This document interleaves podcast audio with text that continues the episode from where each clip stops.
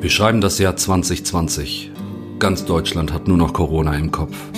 Ganz Deutschland? Nein. Ein von unbeugsamen Sturköpfen gestarteter Podcast fängt jetzt erst recht an, über Menschenrechte zu reden.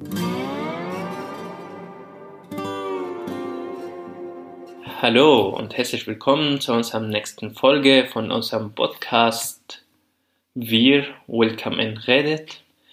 Ich bin Ahmad Bayan, äh, ich bin in Deutschland seit 2015 aus Syrien. Und ich bin in Welcome In seit 2016 ehrenamtlich. Bis 2019 bin ich hauptamtlich da. Und heute möchte ich eine kleine Geschichte von mir erzählen. Und zwar was ist in 2015 geschehen und was mich äh, zu der Entscheidung geführt hat, das Land zu verlassen. 15. März 2015 in Sergai. Seit dem Krieg ist vier Jahre vergangen und ich bin 18 Jahre alt geworden.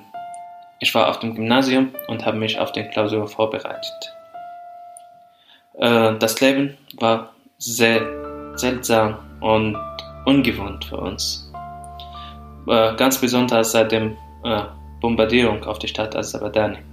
Wir haben jeden Tag die Bomben gehört und die kamen immer näher. Aber trotzdem war das Dorf irgendwie sicher. Das Dorf wurde dann irgendwann belagert von der Stadt, von der Regierung. Nur weil Menschen aus diesem Dorf Hilfe äh, äh, oder die, weil die einfach die Menschen, den Menschen aus der Stadt oder die, die geflüchteten Menschen aus der Stadt Aserbaidschan geholfen haben, sind unser Dorf einfach belagert. Die Leute in, dem, in der Stadt, weil die gegen die Regierung waren, obwohl das war, glaube ich, 50% oder 40% waren gegen die Regierung, aber die anderen waren einfach neutral, hatten keine andere Meinung. Aber trotzdem wurde die ganze Stadt bestraft. Und deswegen wurde auch unser Dorf bestraft, weil eine Gruppe von 10, 15 Personen haben nur einfach Lebensmittel besorgt für die Menschen da. Aber trotzdem ging das Leben irgendwie weiter. In einem Dorf kannst du selber pflanzen, kannst du selber das Essen besorgen. Das ist nicht, das ist nicht wie in der Stadt. Wir hatten selber Quellen, Wasserquellen. Da haben wir nicht zu viel Sorgen gemacht um Ernährung. Kommunikationsnetze, Strom, Festnetze, das hatten wir seit Monaten nicht mehr. Und das wissen dann nicht, wir wissen wirklich nicht, was, was es bedeutet, wenn man erreichbar ist. Aber trotzdem haben wir uns vorbereitet. Ich habe nicht danach gedacht, dass ich abreisen muss. Wir haben die Bomben immer gehört und eines Tages war ich auf unserem Dach bei uns zu Hause mit meinem Bruder ganz nachts. Wir haben da zusammen gechillt und da gab es Bombenanschlag. Das war so stark, das war so nah. Die Bomben kamen immer näher. Wir haben uns erschrocken und weil es so laut war, die Fenster von unser Zuhause sind zerbrochen, also gebrochen. Äh, und das hat uns alle schockiert in dem Haus. Wir wussten nicht, wie weiter dann umgehen. Ob das noch was kommt, ob die nächste Bombe uns trifft, man weiß es nie. Zum Glück wird das, äh, ist das nicht passiert an dem Abend. Aber das Leben war gefährlich. Es gibt keine Sicherheitskontrollen, keine Polizei. Attentäter, Diebstahl waren überall. Menschen sind einfach entführt. Menschen sind auf der Straße einfach ermordet von anderen Gruppierungen, die Maske immer getragen haben und immer mit einem Motorrad rumgefahren und haben bestimmte Menschen erschossen. Und man weiß nicht warum, wieso und was ist der Grund. Ob ich, nächste, ob ich das nächste Ziel bin, weiß ich nicht. Aber trotzdem gingen wir in die Schule. und haben wir weitergemacht. Da hat mir immer ein Freund erzählt von dem Abreisen. Er sagte immer, er möchte nach Deutschland. Ich habe ihn gefragt, hey, was, was, wieso, wieso Deutschland, was ist da ganz besonders? Er hat da gemeint, in Deutschland es gibt dieses Vollkommenkultur. Ja, er wollte immer mit seiner Familie nach Deutschland reisen und äh, er hat mich auch gefragt, ob ich mitkommen möchte und ich habe ihm immer gesagt, nein, ich komme einfach nicht mit, ich bleibe hier, wo ich hingehöre. Das war meine einfache Antwort. Aber in diesem Zeitpunkt wusste ich nicht, was zu mir zukommt noch. Und äh, mit 18 Jahren musste man in den in der Reflektierungsamt gehen bei dem Militär. Da muss man sich anmelden und eine kurze Entschuldigung, äh, dass ich nicht zum Militär zu diesem Zeitpunkt gehen kann, weil ich Klausuren und AB-Prüfungen habe. Aber mit 18 ist jeder Sura, männliche Sura, verpflichtet hinzugehen. Und ähm, dann musste ich das machen. Das muss man machen. Ich bin in die Stadt gefahren, Damaskus, der Hauptstadt. Da sollten wir an 40 Checkpoints von dem syrischen Militär, wir sind von, von diesen 40 Points eingehalten werden, angehalten worden. Und wir werden kontrolliert, als ob wir Terroristen seien oder wären. Bin ich hingereist, mein Bruder traf mich da in Damaskus. Mein Bruder studiert in Damaskus und lebt seit 2011 da, kennt sich mit der Stadt aus. Und er hat sich, er hat mich begleitet. Wir standen vor dem Gebäude einfach. Und ich denke, was ist das da für ein Chaos? Tausend, hundert von Menschen haben sich da versammelt und jeder schreit, hey, ich, ich, ich muss rein, ich wohne irgendwo anders weit, ich muss heute das Ding fertig machen, ansonsten schlafe ich auf der Straße hier. Und die Soldaten haben überhaupt keine Emotionen und die haben einfach alle beleidigt. Gab es keine Ausnahmen. Die Tür wurde aufgemacht um 8 Uhr und alle sind gerannt, wollten rein. Es gibt keine Ordnung, keine richtige Schlange. Es gibt das nicht. Und ich denke mir, ja, was soll ich machen? Ich habe eigentlich, ich bin da einfach gestanden und ich wusste nicht. Mein Bruder ist einfach gerannt und der war rein. Und ich stand einfach da draußen, weil das ist mir jetzt voll komisch. Es soll, es soll Menschen, Frauen, Menschen mit Behinderung auch einfach schieben und da reingehen. Jeder für sich. Und hier gibt es keine Solidarität. Mein Bruder hat dann mit den Soldaten da geredet. Türsteher. Das ist da, da draußen mein Bruder. Äh, die haben dann mich gerufen. Ahmad Bayern, kam rein. Mein Bruder hat bestimmt Geld die gegeben, damit die mich jetzt gerufen haben. Schmiergeld. Ich bin rein. Erste Phase jetzt bestanden. Da habe ich meinen Bruder gefragt, hey, was soll das hier? Er meinte zu mir, es ist halt so. Hier gibt's keine Menschenrechte. Hier gibt's nicht dass Frauen oder Ladies first sind oder dass Menschen, die im Notfall sind, dass du einfach den, dass die vor, dass du, dass du die vorlässt, weißt du?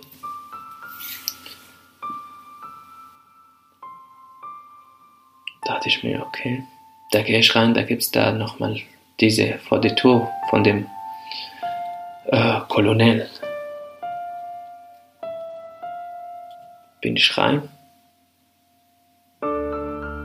Und sagte, ich möchte mich anmelden. Hat mich sehr böse angeguckt. Hm, geh mal, rasier dein Bart. Ich habe geantwortet, ich habe kein Bart. Ich hatte nur einfach ein paar Haaren. Mit 18 hatte ich kein Bart auch. Und dann, er hat mich beschäftigt und sagte, wenn du jetzt dich nicht dein Bart rasierst, dann werde ich das mit meinem Schuh machen. Und ich stand da schockiert. Dann sind wir wieder gegangen, haben wir nach einem Friseur gesucht. Mein Bruder sagte mir, bist du verrückt? Du versuchst jetzt mit ihm zu diskutieren? Was denkst du dir?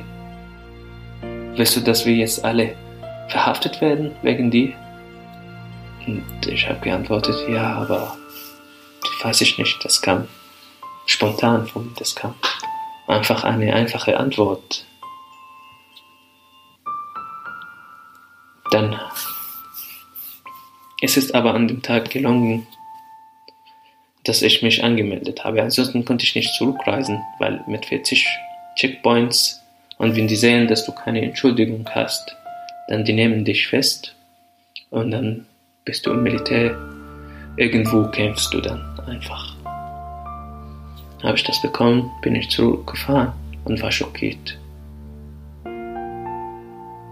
Juni 2019. Klausurphase ist angefangen.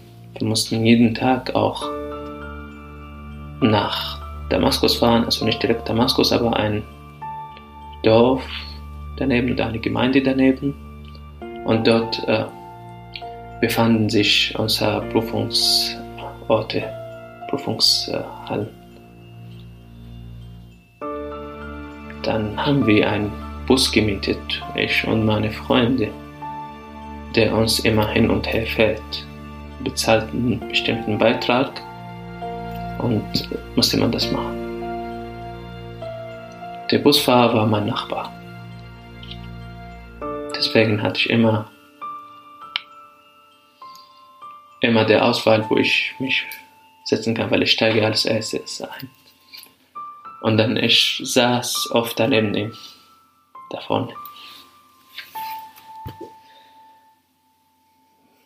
Wir fahren jeden Tag hin und alles läuft gut, Klausur und Stress, das, was wir eigentlich immer drüber reden, hey, so, heute habe ich das gemacht, vielleicht werde ich das, dieses Modul bestehen, vielleicht werde ich 1,0 kriegen, vielleicht 2,0 und man diskutiert darüber, vor allem mit den anderen Jugendlichen, äh, ich möchte das studieren, ich möchte dies machen nach meinem Abi. Und letzter Tag natürlich ist sehr cooler Tag. Man hat, man beginnt damit eine neue Phase im Leben. Man fängt jetzt nochmal an zu studieren, etwas Cooles. Wir fahren auf dem Rückweg und äh, wir reden, wir lachen, wir sind glücklich, wir haben jetzt die Phase hinter uns. Egal, ob wir alle äh, 1,0 kriegen, ist es jetzt vorbei. Man kann das nicht ändern und deswegen waren wir immer glücklich und zufrieden. Und der Soldat hat uns angehalten, wir mussten immer an Checkpoints gehen. Und hat gefragt, ja, äh, habt jetzt die Klausuren abgeschlossen, AB abgeschlossen, was wollt ihr sein in der Zukunft? Er hat uns gefragt und in dem Moment habe ich gespürt, dass er sich, dass sein Wunsch, dass er studiert, dass er, er, er möchte studieren, aber er ist im Militär und kann das nicht machen. Und er hat uns gefragt, weil ihm tut es leid, dass er das nicht macht, oder tut es auch sogar weh, dass er das nicht macht oder das nicht, er nicht machen darf. Ja, eine sagte, ich möchte Arzt sein, eine sagt, hat gesagt, ich möchte Ingenieur werden und einer hat einfach gesagt, ja, ich möchte ins Militär gehen. Also volontieren, ehrenamtlich machen. Der Soldat war geschockt, hat ihm gesagt, ja, mit Respekt, du bist dumm. Ich bin im Militär seit vier Jahren. Ich habe für dieses Land vier Jahre gekämpft, aber das Land ist nicht unser Land wenn ihr auf mein Rat hören wollt, verlasst einfach so.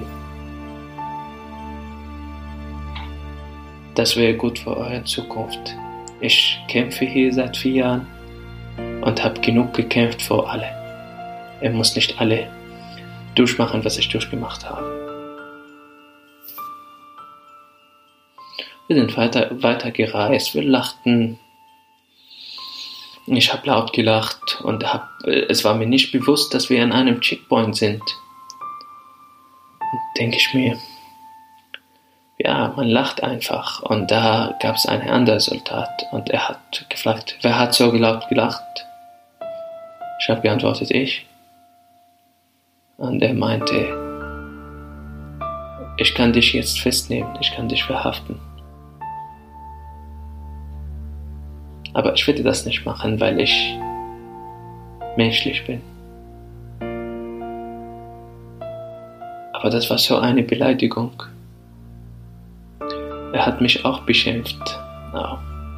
In einer Art und Weise werde ich darauf verzichten. Jetzt werde ich auch das nicht sagen.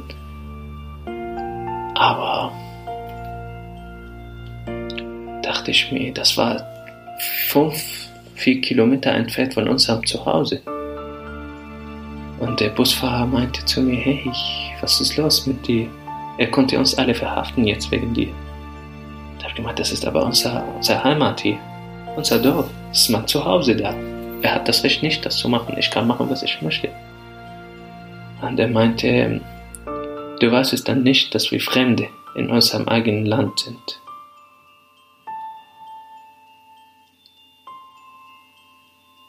Wir sind weiter gereist. Im Sommer musste ich nicht fahren. Ich habe einfach gewartet auf das Zertifikat und auf das Ergebnis von den Klausuren.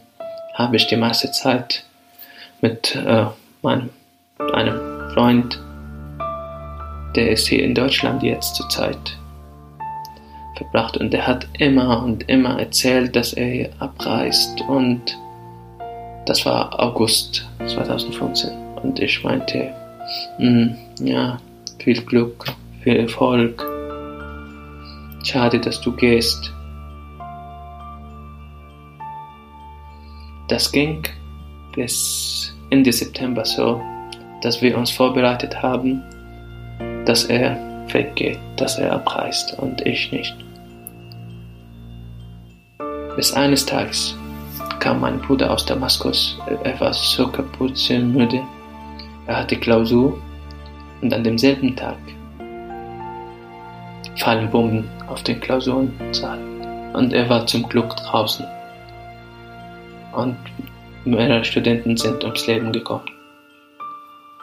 Und er meinte, ich habe jetzt viele Sachen überlebt. Mein Bruder hat wirklich viele Sachen äh, überlebt.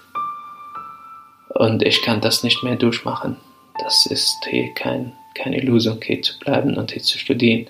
Man weiß nie, man setzt einfach in die Mensa und fällt da eine Bombe und sterben einfach Studenten. Das ist unvorstellbar. Vor viele hier. Aber so war der, die Situation in Syrien. Fällt eine Bombe in Damaskus vor allem oder in der Stadt. Und nach einem, da sterben bei Studenten oder bei Menschen. Und weil es das so normal geworden ist, dass nach zehn Minuten laufen einfach die Menschen auf der Straße weiter und von ihr, ihr Alltag nochmal weiter, als ob nichts passiert ist weil wir können das nicht ändern und es ist täglich so. Ja, sind manche gestorben, manche sind verletzt, die gestorben werden, werden wir begraben und die Verletzten gehen ins Krankenhaus und wir führen das Leben weiter. Ich mache mein Geschäft weiter auf. Das Leben geht's weiter. Mein Bruder meinte, ich kann nicht damit klarkommen. Das ist kein Leben. Hey, ich wohne in Damaskus seit 2011 es ist unmöglich, das zu machen. Mein Vater meinte, ja, du hast recht. Du musst los.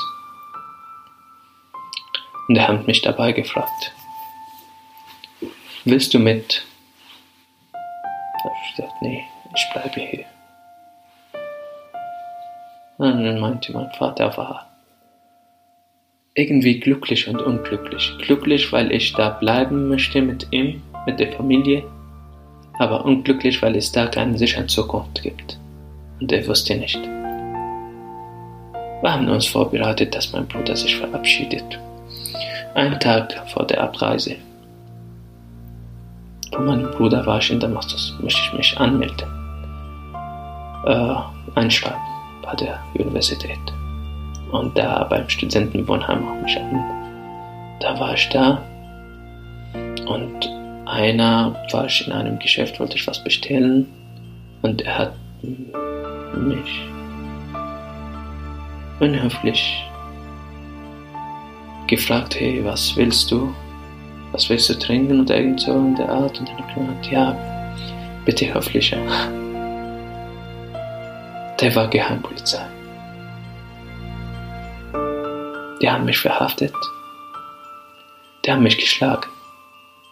Da, ich stehe in Mannheim. Auf dem Campus. Und die Studenten schauen einfach zu und laufen weiter. Keiner traut sich. Ansonsten wird er auch geschlagen mit. Und danach kam noch einer Polizist. Die wollten mich festnehmen, aber der andere Polizist, okay, jetzt in Ruhe, lass es einfach, er ist neu hier, neu. Er ist die, weiß nicht, wie das funktioniert. Lass es, lass es für mich, kannst du das, kannst du mir einen Gefallen tun und lass es.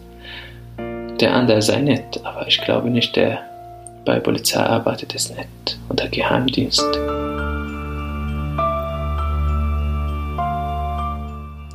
Vor allem habe ich das erlebt, von meine Schwester war dabei. Da fühlt man so schlecht, dass man geschlagen ist, beleidigt. Und kann man nichts machen vor eigener Familie. Da hat man keine Würde mehr.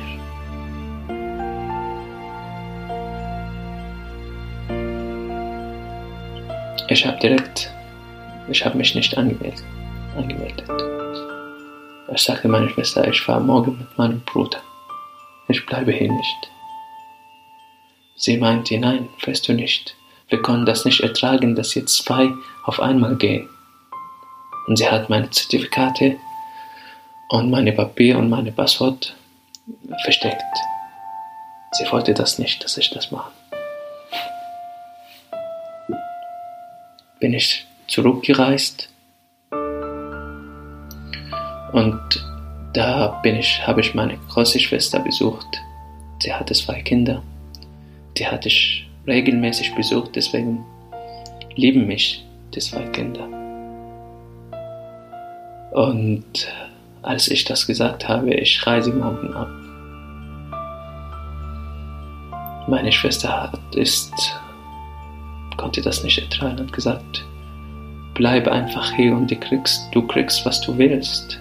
Du kannst, du kannst, was du willst haben. Du bist wie mein eigener Sohn. Meine Schwester ist zehn Jahre älter als ich und sie hat mich erzogen sozusagen auch. Sie ist für mich auch wie eine Mutter. Und die Kinder, die kleinen Kinder, meine, mein, meine Nichte war ungefähr sechs oder sieben Jahre alt und sie hat geweint und geweint. Bin dann kam jetzt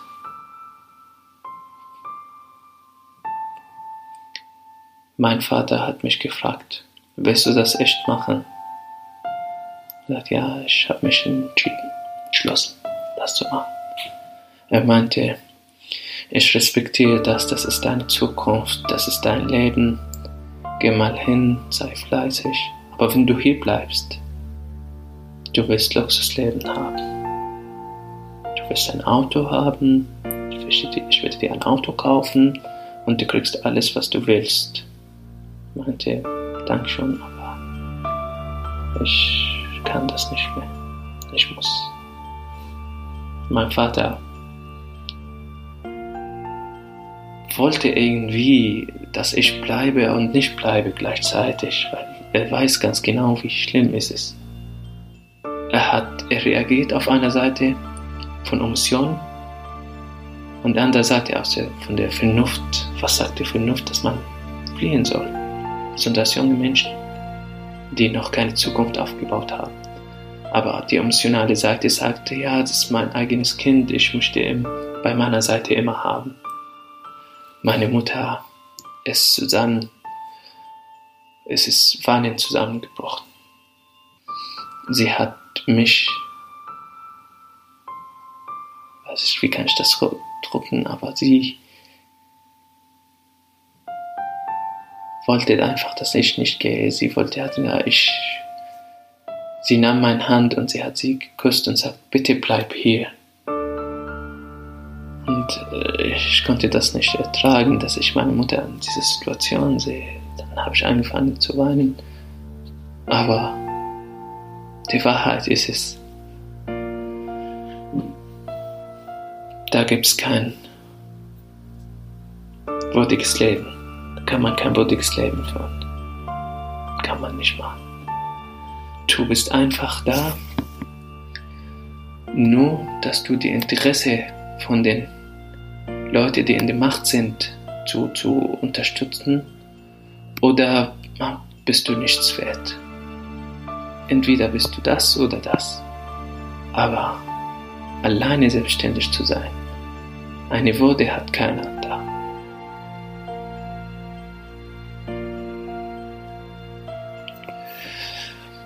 da. Würde ich noch eine kleine Geschichte erzählen, bevor ich abgereist bin.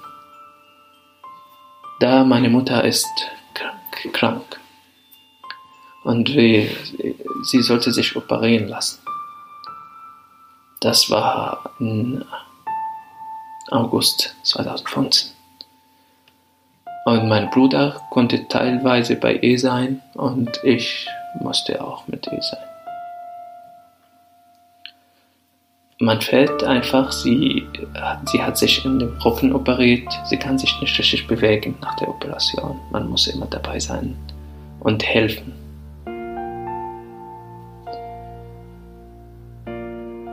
Ich war mit ihr und meiner Schwester, mit einem Autofahrer, der uns begleitet und fährt, die ganze Zeit, weil mein Vater ertragt das nicht, an den Checkpoint zu fahren und von, er hat immer das gesagt, die sind kleiner als meine Kinder und die werden mich beleidigen, das kann ich nicht ertragen. Deswegen, mein Vater hat sich nur einfach im Dorf also eingehalten die ganze Zeit. Er ist nicht rausgefahren, seitdem es Checkpoints gibt. Und ich kann das absolut verstehen. Und auf einmal hält uns Checkpoint und sagt, bleibt hier. Da kommt ein Panzer und dann fängt und die fängen an einfach zu schießen.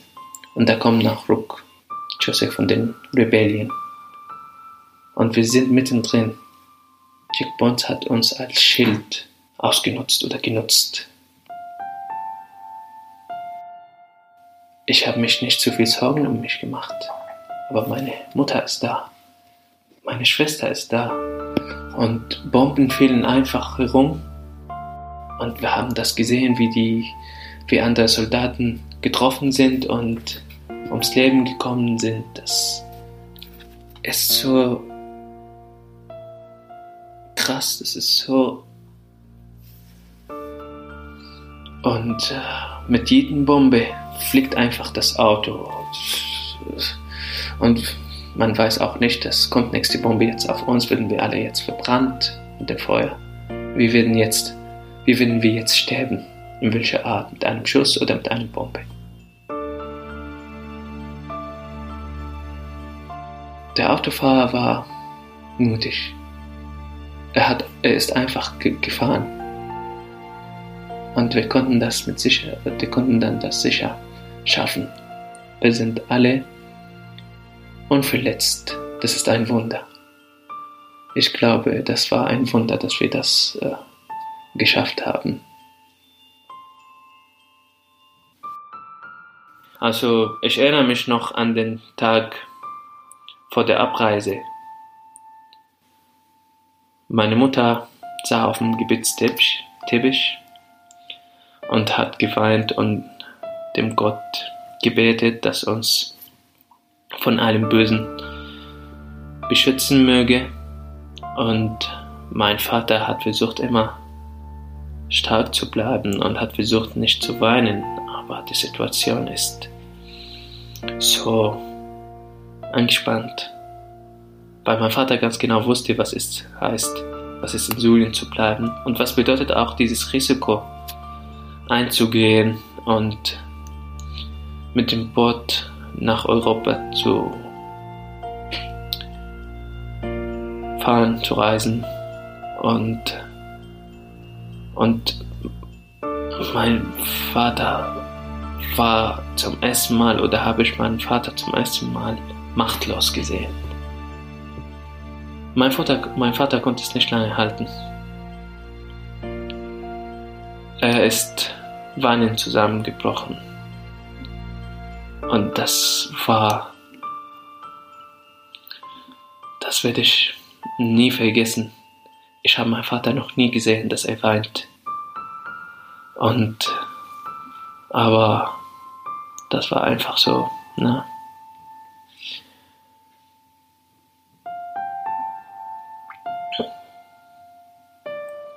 Vor der Abreise kamen zu viele Gedanken. Man konnte sich nicht einordnen. Man sollte eigentlich den Kopf abschalten und einfach das machen.